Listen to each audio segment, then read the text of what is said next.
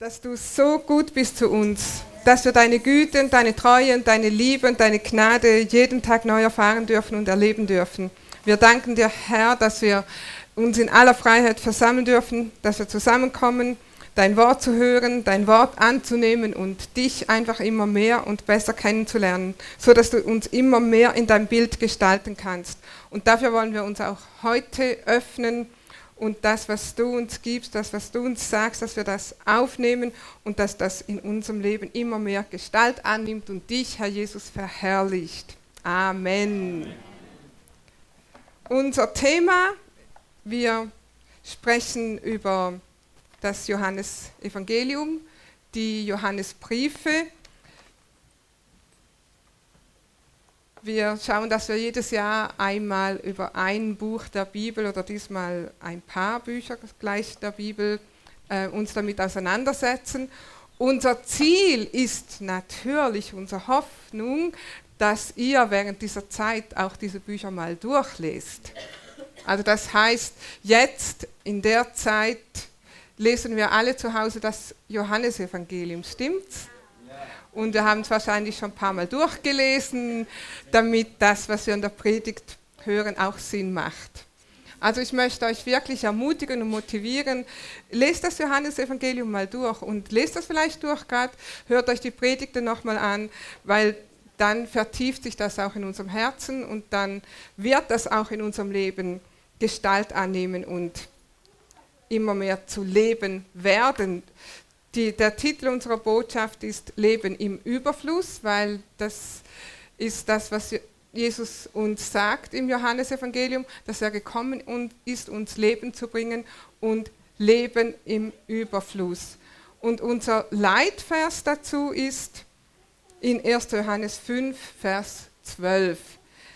Wer den Sohn hat, der hat das Leben. Wer den Sohn nicht hat, der hat das Leben nicht. Wer den Sohn hat, der hat das Leben. Wer den Sohn nicht hat, der hat das Leben nicht. Amen. Amen. Der Titel meiner Botschaft heute, ich bin. Ich bin. Ich erzähle euch einen kleinen Witz. Da kommt ein Rabbi zu Gott und sagt, ich habe so ein Problem. Gott, ich habe wirklich ein Problem und ich weiß nicht, was ich tun soll. Mein Sohn ist Christ. Sagt Gott zum Rabbi, Meiner auch. Ich habe ein neues Testament geschrieben.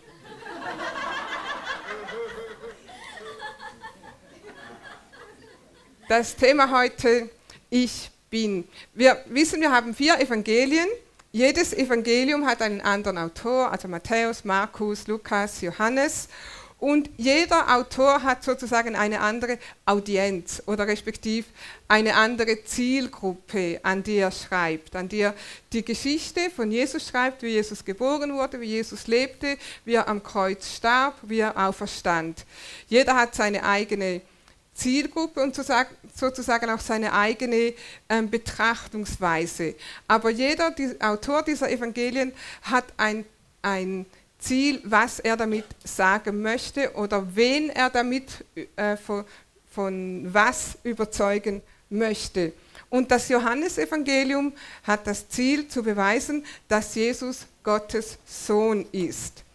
Äh, wenn wir das Markus-Evangelium lesen, dann hat Markus dasselbe Ziel. Er will beweisen, dass Jesus Gottes Sohn ist und er tut das, indem er auf alle Wundertaten hinweist, die Jesus vollbracht hat.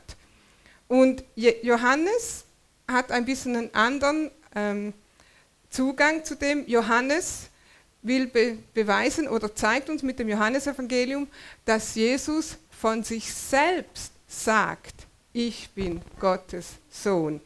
Und das ist heute unser Thema. Jesus bezeugt seine Göttlichkeit. Jesus bezeugt seine Göttlichkeit. Ihr müsst euch mal diese Situation vorstellen. Die Menschen haben ja die Bücher, Mose, Propheten und so weiter, also sozusagen das, was wir eben das Alte Testament nennen, das ist bereits bekannt. Und wenn die Menschen, die Juden, die haben auf einen Erretter oder auf einen ähm, Erlöser oder auf einen Messias gewartet. Der wurde schon durch die Propheten verheißen. Und dieser Messias, der sollte kommen und das Volk von der Knechtschaft erlösen. Und stell dir jetzt mal vor, das ging schon über Jahrhunderte. Dieser Messias, das ist der verheißene Erlöser, er wird eines Tages kommen und uns erlösen. Und wenn das so über Jahre und Jahrhunderte gelehrt und geglaubt und gepredigt wird, dann hat man so seine Vorstellung, wie dieser Messias aussehen wird, wie er auftreten wird, was er tun wird und wie er es tun wird. Und wenn etwas über lange Jahre immer erzählt wird, dann wird es manchmal auch zu einer Legende. Also das heißt, Wahrheit wird vermischt mit ähm, Geschichten, die man vielleicht gerne geglaubt hätte, dass sie so gewesen sein könnten oder sollten. Also ich denke, Jesus hat sich inzwischen auch bei vielen Menschen zu so einer mythischen Figur entwickelt.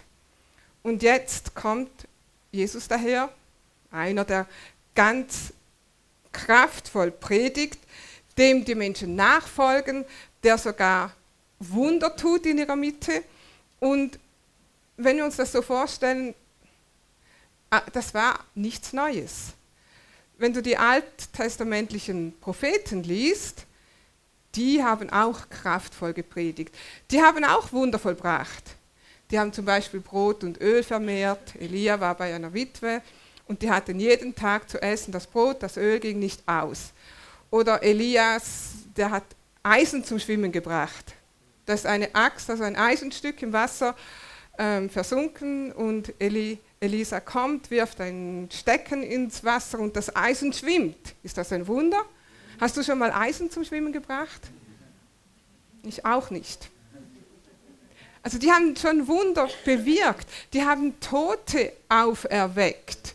Das Volk Israel, die Juden, die kannten solche Dinge. Das war nichts Neues. Sie hatten bewirkt, dass es nach dreieinhalb Jahren Dürre wieder regnete.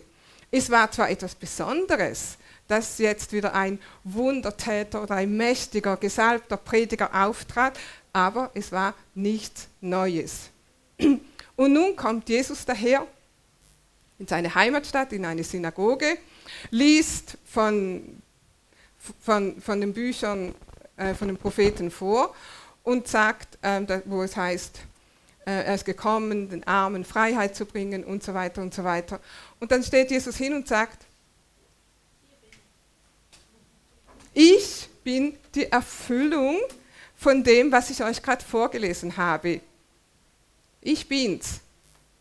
Das war eine Unverschämtheit. Das konnten gerade die Schriftgelehrten, die konnten das nicht packen hätte einfach weiter Menschen geholfen, Menschen geheilt, gut gepredigt, alle wären happy gewesen, kein Problem. Aber jetzt kommt ein und sagt, ich bin Gottes Sohn, ich bin Gott. Ich bin. Und wenn Jesus von sich sagt, ich bin, dann war das nicht einfach so wie, hey, wer bist du? Ich bin der Thomas. Wer bist du? bin der Toni, ich bin Cornelia. Nein, die wussten, wenn Jesus sagt, ich bin, dann bedeutet das, ich bin Gott. Und im Alten Testament, im 2. Mose 3,14, Gott erscheint Mose und Gott beruft Mose und sagt, geh hin und für mein Volk aus der Gefangenschaft, aus Ägypten und so weiter. Ihr kennt die Geschichte. Und Mose sagt, ja, pfuh, wenn ich da komme, die kennen mich übrigens und die wissen, ich habe schon mal versucht und das hat nicht funktioniert und so weiter und so weiter. Und jetzt komme ich wieder und sage, ich bin euer Befreier, ich soll euch befreien. Was soll ich denn sagen, wer mich geschickt hat? Und Gott sagt, sag einfach, ich bin, hat dich gesandt. Ich bin. Was bedeutet, ich bin der Ewige, ich bin der in allem Genügende. Ich bin, was immer du brauchst ich bin, ich bin's. Und die Israeliten damals, die verstanden, was damit gemeint war, nämlich der ewige Gott. Ich bin der ewige Gott. Und genau diesen Anspruch hat Jesus von sich. Geh mal mit mir zu Johannes 5, Vers 17. Wir werden einige Schriftstellen in Johannes anschauen. Johannes 5, 17.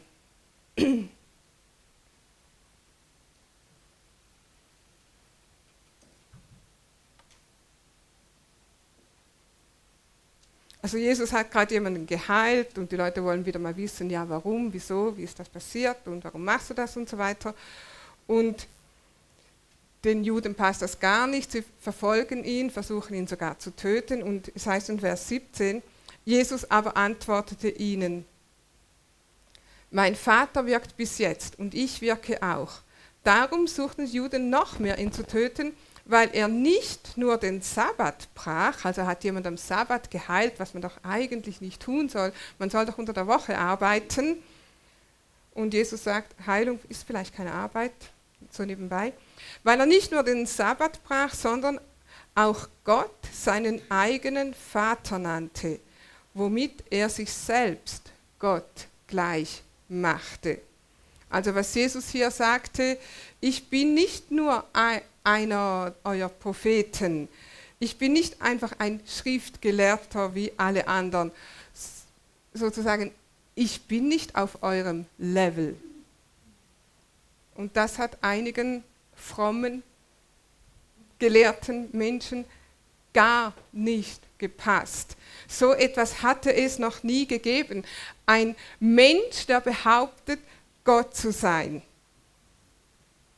Stell dir mal vor, Jesus käme heute als Mensch daher und sagt, ich bin Gott. Würden wir ihm glauben?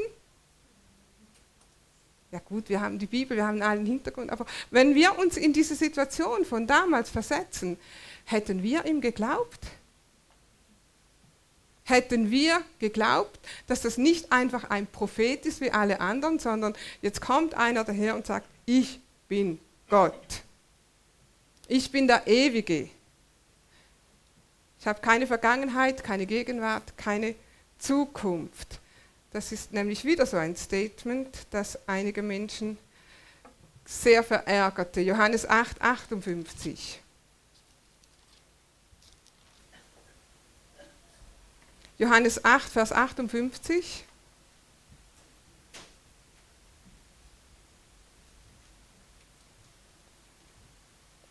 Ja, lesen wir mal von 56 an. Abraham, euer Vater, frohlockte, dass er meinen Tag sehen sollte. Und er sah ihn und freute sich.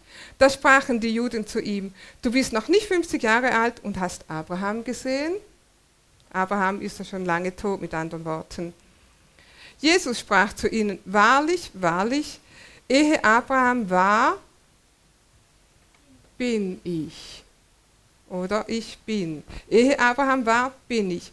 Da hoben sie Steine auf, um ihn, um sie auf ihn zu werfen. Jesus aber verbarg sich und ging zum Tempel hinaus, mitten durch sie, mitten durch sie hindurch und entkam so. Jesus sagt, ich bin bevor Abraham geboren wurde. Oder mit anderen Worten, ich habe schon vor ihm existiert. Und die Juden wussten, dass er damit Anspruch auf seine Göttlichkeit erhebt. Und dafür wollten sie ihn steinigen. Also Jesus sagt, ich war der ich schon immer war und immer sein werde. In Hebräer 13, Vers 8 brauchen wir nicht hinzugehen, da heißt es, Jesus Christus derselbe gestern, heute und in Ewigkeit.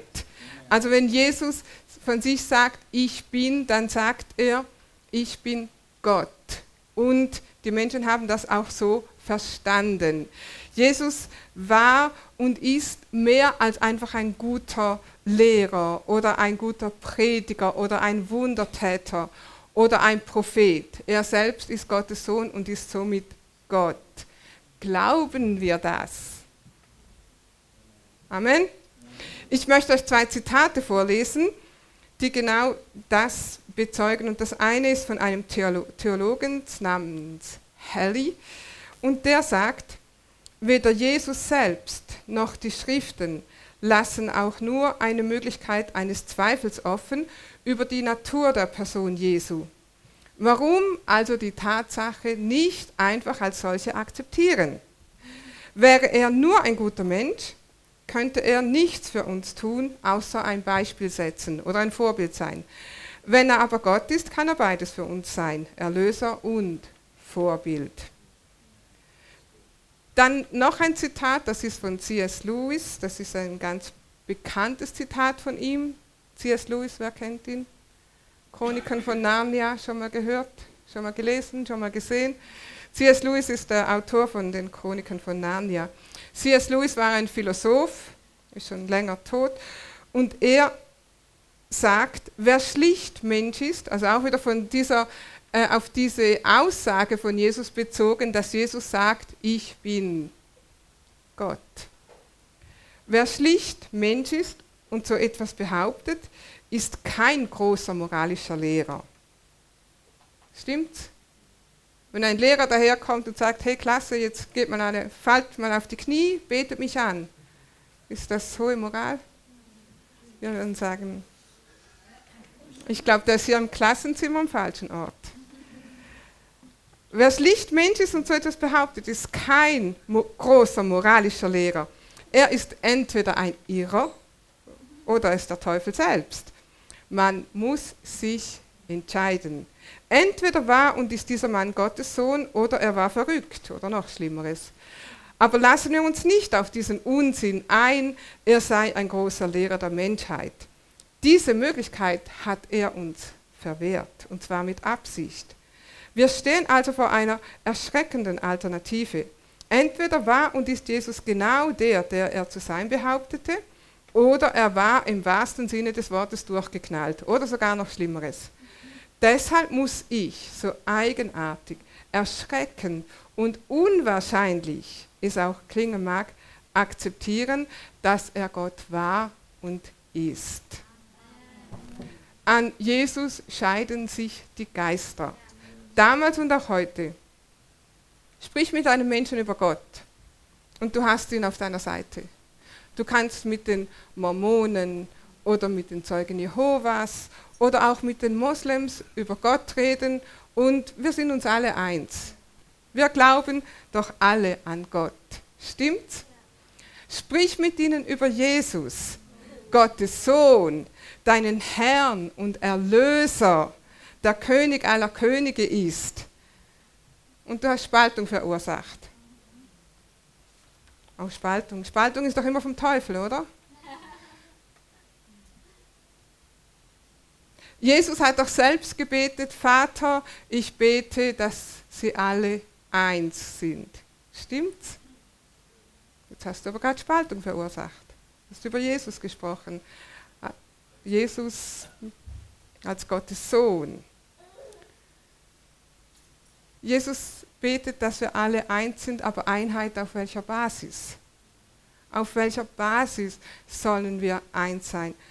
Wir haben gerade gelesen, dass Jesus gesagt hat, ich bin, dann Vers 59, da hoben sie Steine auf, um sie auf ihn zu werfen. Also sie wollten Jesus steinigen, weil er gesagt hat, ich bin. Hätten sie Jesus steinigen können, dann wäre die Einheit wieder da gewesen. Stimmt's? Dann hätten sie nochmal hunderte und tausende Jahre auf den Messias warten können. Jesus ist das Wort. Am Anfang war das Wort, das Wort war bei Gott, das Wort war Gott. Die Bibel sagt auch, ähm, das Wort ist ein Schwert. Was macht ein Schwert? Ein Schwert trennt. Ein Schwert trennt immer Wahrheit und Lüge. Man könnte Trennung sagen oder Spaltung. Wenn du eine Axt nimmst, dann spaltest du Holz. Also ein Schwert trennt, es spaltet spaltet. Das Schwert, das Wort, Jesus selbst, wird auch Spaltung in deine Beziehungen bringen, wenn du dich auf Jesus stellst, wenn du bezeugst, Jesus ist Gott, Jesus ist Gottes Sohn und Jesus ist mein Herr und Erlöser und ihm folge ich nach. Die Entscheidung ist bei uns, opfern wir unseren Glauben oder machen wir Kompromisse mit, über, mit unserem Glauben, weil wir einfach alles harmonisch haben wollen? Oder stellen wir uns auf das Wort wie Jesus, der gesagt hat, ich bin. Jesus ist Gott. Und die Bibel sagt,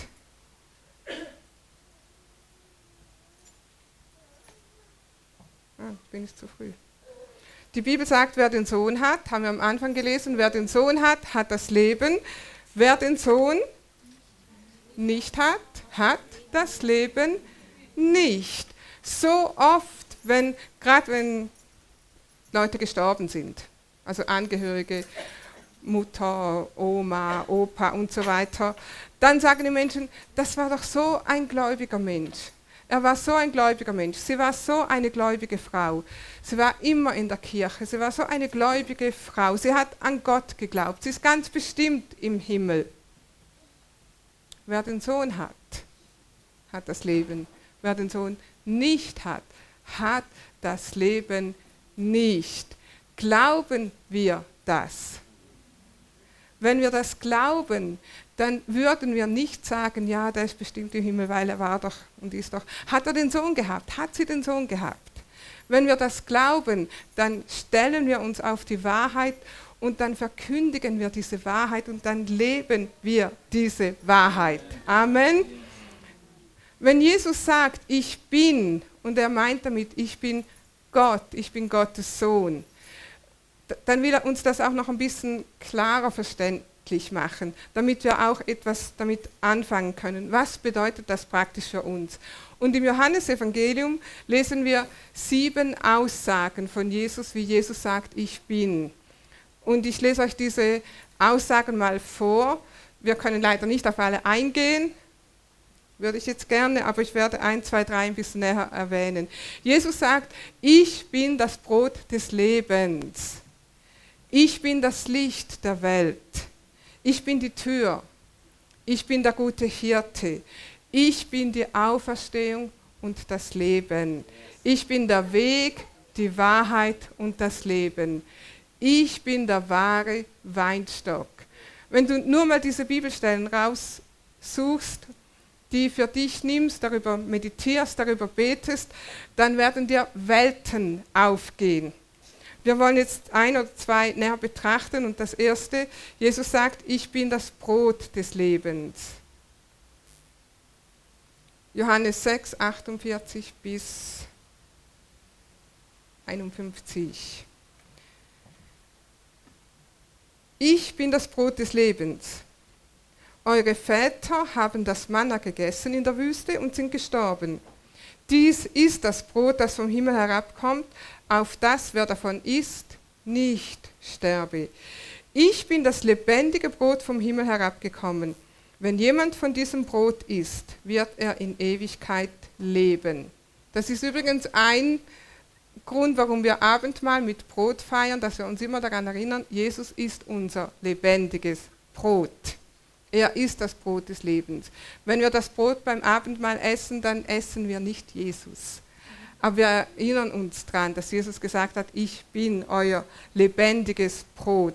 Und Jesus sagt, wenn ihr im Alten Testament euch erinnert, das Volk Israel hatte Manna. Was war das Manna? Das Manna war das Brot, das Gott selbst vom Himmel ähm, regnen ließ, sozusagen das die Israeliten versorgte in der Wüste. Jeden Tag hatten sie frisches Manna vom Himmel.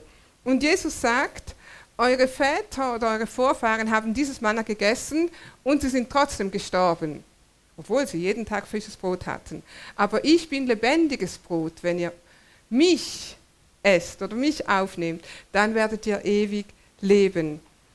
Dieses Manna, das war ein, ein Zeichen auf Jesus hin. Wir haben im Alten, Test, Alten Testament viele Zeichen oder Typen oder Bilder oder Schattenbilder oder wie wir das nennen wollen, wollen, die auf Jesus, prophetisch auf Jesus hinweisen. Und Jesus nimmt hier selber Bezug und sagt, damals das Manna, das vom Himmel kam, das war so ein Zeichen oder ein Bezug auf mich. Es war ein Zeichen auf Jesus hin. Und dieses Manna, das zeigte den Menschen, gerade damals in der Wüste, dass sie Tag für Tag von Gott versorgt wurden. Amen.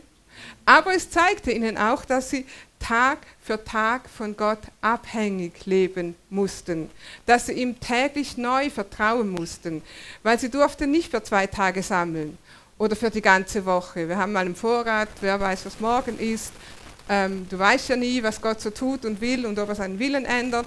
Nein, Gott hat gesagt, jeden Tag frisch und das mussten sie einfach vertrauen, dass Gott sie jeden Tag neu versorgt. Wenn sie Manna für zwei Tage gesammelt haben, was ist passiert?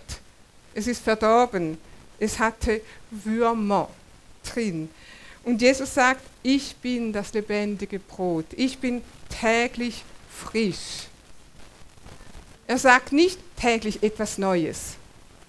Ich glaube nicht, wenn du die Bibel täglich liest, dass du täglich etwas Neues siehst, täglich eine neue Offenbarung hast, täglich etwas, wow, habe ich noch nie gesehen, noch nie gehört, noch nie gelesen. Oder hat das jemand? Jeden Tag, wenn du die Bibel liest. Also ich habe das nicht täglich, aber ich, wenn ich Brot esse jeden Tag, dann ist es auch nicht jedes Mal, wow, Brot, noch nie geschmeckt. Oh. Warum essen wir Brot? Einfach um unseren Hunger zu stillen, stimmt's? Und tut es seine Wirkung in uns? Ja, auch wenn er nicht, wow. Gut, es gibt Brot von dem Bäcker, das vielleicht ein bisschen anders oder besser schmeckt oder so, aber Brot ist Brot, stimmt? Das Wort Gottes ist das Wort Gottes. Jesus ist Jesus. Und Jesus sagt, ich bin dein Brot, täglich frisch. Amen. Wenn dein Manna Würmer hat, musst du vielleicht Neues sammeln. Stimmt? Frisches sammeln. Lebe nicht von den Offenbarungen von gestern. Lebe nicht von deiner Beziehung von gestern. Haben wir gestern auch gehört von Josh Behe. Er hat dasselbe gesagt. Wenn wir das tun, dann trocknen wir aus. Dann werden wir müde. Dann wird unser Christenleben mühsam und schwer. Was sollen wir dann tun? Brot essen. Jesus sagt, ich bin das lebendige Brot. Lebe deine Beziehung täglich. Das Wort Gottes ist täglich frisch. Und dieses Brot, das Wort Gottes, hat einen hundertprozentigen Sättigungswert. Amen. Wenn das Wort Gottes, wenn Jesus, das Brot des Lebens, wenn es unseren Geist und unsere Seele sättigen und stillen kann, dann brauchen wir keine Gummibärchen mehr. Oder keine Schokolade mehr. Nein, was ich sagen will, dann essen wir vielleicht Schokolade. Ich meine, Schokolade muss man essen, Schweizer Schokolade, weil es einfach gut ist. Aber nicht, weil ich es brauche, um etwas in mir, ein Verlangen in mir zu sättigen, dass ich denke, das kann ich anders nicht stillen. Mein Gummibärchen, wer isst schon Gummibärchen? Aber, okay. Ihr habt verstanden, worum es geht. Das Wort Gottes hat diesen Sättigungswert. Jesus ist unser frisches Brot, täglich frisch vom Himmel. Iss das Wort, wenn du in Versuchung kommst. Also wenn du wieder mal denkst, ich muss, wo ist meine Schublade mit meinen Süßigkeiten? Nein, iss das Wort. Oder sprich das Wort, um deine Umstände zu verändern. Denn das Wort ist scharf und lebendig. Amen, weil Jesus lebendig ist. Jesus hat zu den Pharisäern gesagt, ich bin das Brot des Lebens. Und wenn, wenn ihr nicht von diesem Fleisch esst, dann habt ihr keinen Anteil an mir. Und die meisten haben gesagt, das ist eine harte Rede. Und sie wandten sich ab von ihm. Sie gingen weg. Jesus sagt dann zu, Jüng zu seinen Jüngern, was ist mit euch? Wollt ihr auch weggehen? Und sie sagen, nein, Jesus, wir wissen, du bist Gott. Sagt es in meinen Worten ganz kurz. Einige entschieden sich zu glauben, andere wandten sich von Jesus ab. Es ist immer eine Entscheidung. Entscheidung heißt immer Spaltung. Vertrauen wir, entscheiden wir uns zu glauben und zu empfangen. Amen. Jesus sagt, ich bin das Brot des Lebens. Ein weiteres, was wir uns anschauen wollen, ich bin das Licht der Welt. Johannes 8, Vers 12.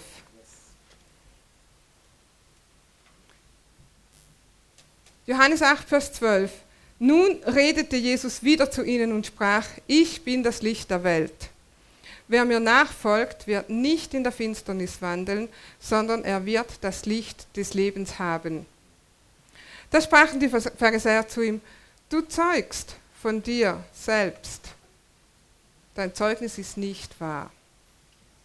Jesus sagt, ich bin das Licht der Welt. Wer mir nachfolgt, der wird das Licht des Lebens haben. Wer mir nachfolgt, der wird nicht im Dunkeln tappen. Das bedeutet, du hast Licht in allen Bereichen, die du Jesus auch auslieferst. Oder wir könnten uns auch fragen, welche Bereiche meines Lebens darf Jesus wirklich beleuchten? Wenn das Licht leuchtet, dann muss die Finsternis verschwinden. Wenn das Licht leuchtet, dann muss jede Lüge verschwinden. Wenn das Licht leuchtet, dann muss jede Depression verschwinden. Wenn das Licht leuchtet, dann werden schmutzige Stellen sichtbar. Wenn ich zu Hause Staubsauge, dann mache ich das Licht an. Warum? Ja, ich will den Staub sehen und die Spinnen in der Ecke und was da immer. Ich will besser sehen. Also ich mache das Licht an und dann tue ich Staubsaugen, damit ich auch alles, jeden Dreck in jedem Winkel und in jeder Ecke sehen. Lass Jesu Licht leuchten in alle dunklen Bereiche deines Lebens. Lass das Licht scheinen. Was du siehst, ist vielleicht nicht schön. Groll, Unvergebung, Lügen, Unkenntnis, was auch immer. Diese Dinge werden ins Licht gerückt. Aber im Licht kannst du Umstände sehen und du kannst sie durch Gottes Wort verändern oder verändern lassen. Das ist die gute Botschaft. Und ich kann dir eins sagen, das Blut Jesu reinigt dich von aller Ungerechtigkeit, sagt die Bibel. Oder das Blut Jesus reinigt dich von aller Schuld. Und das Blut Jesu ist stärker und wirksamer als jeder Staubsauger. Jesus ist das Licht der Welt. Und er gibt diesen Auftrag an uns weiter. Ich komme dann noch dazu. Jesus sagt, ihr sollt Licht und Salz sein. Aber wir schauen uns noch eins an. Jesus sagt, ich bin der gute Hirte. Johannes 10, Vers 11. Ich bin der gute Hirte und der gute Hirte lässt sein Leben für seine Schafe. 14 und 15. Ich bin der gute Hirte und ich kenne die meinen und die meinen kennen mich. Gleich wie der Vater mich kennt und ich den Vater kenne. Und ich lasse mein Leben für die Schafe. Also Jesus sagt nicht nur einfach, ich bin, ich bin Gott, sondern sagt, was bedeutet das für dich? Das bedeutet das für dich, dass ich dein Brot bin. Es bedeutet für dich, dass ich dein Licht bin. Es bedeutet für dich, dass ich der, de, dein Weg, Wahrheit und Leben bin. Es bedeutet für dich, dass ich dein guter Hirte bin. Und ich bin ein Hirte, der seine Schafe versorgt, der dafür sorgt, dass es ihnen gut geht, dass sie, wie Psalm 23 sagt, auf frische Weiden geführt werden. Wenn wir seine Schafe sind, dann haben wir einen Hirten, der uns zu seinem Besten versorgt, stimmt? Zu unserem Besten, dass es uns gut geht, frische Wasser, frisches, frisches Brot jeden Tag und so weiter und so weiter. Aber Jesus sagt auch, ich bin der gute Hirte und ein guter Hirte lässt sogar sein Leben für die Schafe. Und er weist darauf hin, auch auf seinen, auf seinen Tod hin, dass er für seine Schafe sterben wird. Und das lesen wir in Johannes 18, Vers 4 bis 6. Also wir spulen jetzt ein bisschen vor. Jesus hatte schon das Abendmahl mit seinen Jüngern, war im Garten Gethsemane, hatte da gebetet und jetzt wusste er, dass seine Stunde gekommen ist also dass sie ihn abholen werden. Und es heißt hier in Vers 4, Jesus aber, der alles wusste, was über ihn kommen sollte, ging hinaus und sprach zu ihnen, wen sucht ihr? Sie antworteten ihm, Jesus, den Nazarener. Spricht Jesus zu ihnen, ich bin oder ich bin es. Es stand aber auch Judas, der ihn verriet, bei ihnen. Als er nun zu ihnen sprach, ich bin, oder ich bin es, wichen sie alle zurück und fielen zu Boden. Also dieses Ich bin, was Jesus hier sagt, das bedeutet mehr als einfach, hey, ich bin der, den ihr sucht.